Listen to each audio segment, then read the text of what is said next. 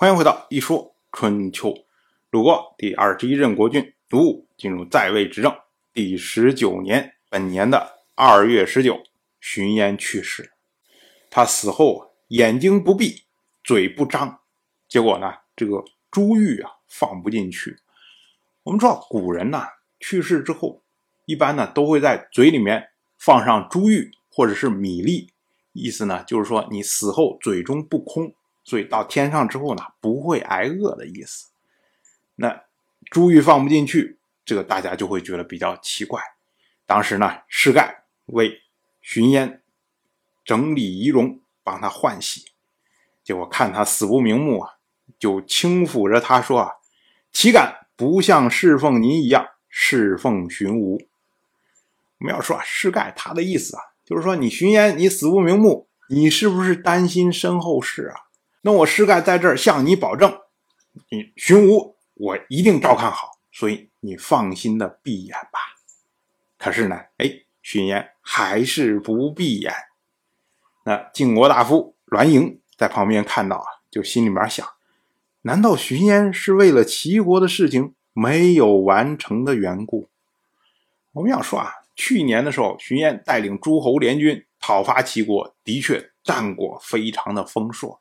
可是呢，齐国并没有屈服啊，甚至没有跟晋国签署一个虚假的盟誓。那你这个事儿啊没完呢，所以栾盈才会有这样的想法。那么栾盈呢，就基于这个想法，他呢再一次轻抚荀嫣，他说啊，我们对黄河起誓。您去世之后，一定继续完成齐国的事情。结果荀嫣就闭上了眼，那嘴呢也张开了，可以接受珠玉了。结果世盖出来以后就感叹说：“啊，我的气量不足以做大丈夫啊。”世盖他的意思就是说啊，我还以为荀嫣死不瞑目是为了自己家的身后事。原来人家是为了国家大事，那我世盖以私心度人呐，小看了荀嫣呢。当然，我们之前讲过了关于这个死不瞑目的事情啊，死不瞑目其实主要的原因是因为人去世之后会有一个时间是尸僵的状态，这个浑身的肌肉都僵硬。那你如果他死的时候眼睛是张开的，那他尸僵的时候你一定是闭不上的。像荀嫣。他是得了脑疽这种病去世的，那你嗯脑子里面全是脓，挤得你眼睛都向外凸，那自然他去世的时候这个眼睛没有闭上，这是正常的情况。至于说嘴张不开，其实原因也大概类似，就是说他可能死去的时候非常的痛苦，所以他咬着牙闭着嘴不敢往外喊，哎，保持这个状况去世了。那一旦失僵之后，你自然。你嘴就张不开了，可是你尸僵的过程过去之后，浑浑身的这个肌肉一放松，那眼睛也能闭上了，嘴也能张开了。所以呢，这都是自然的过程。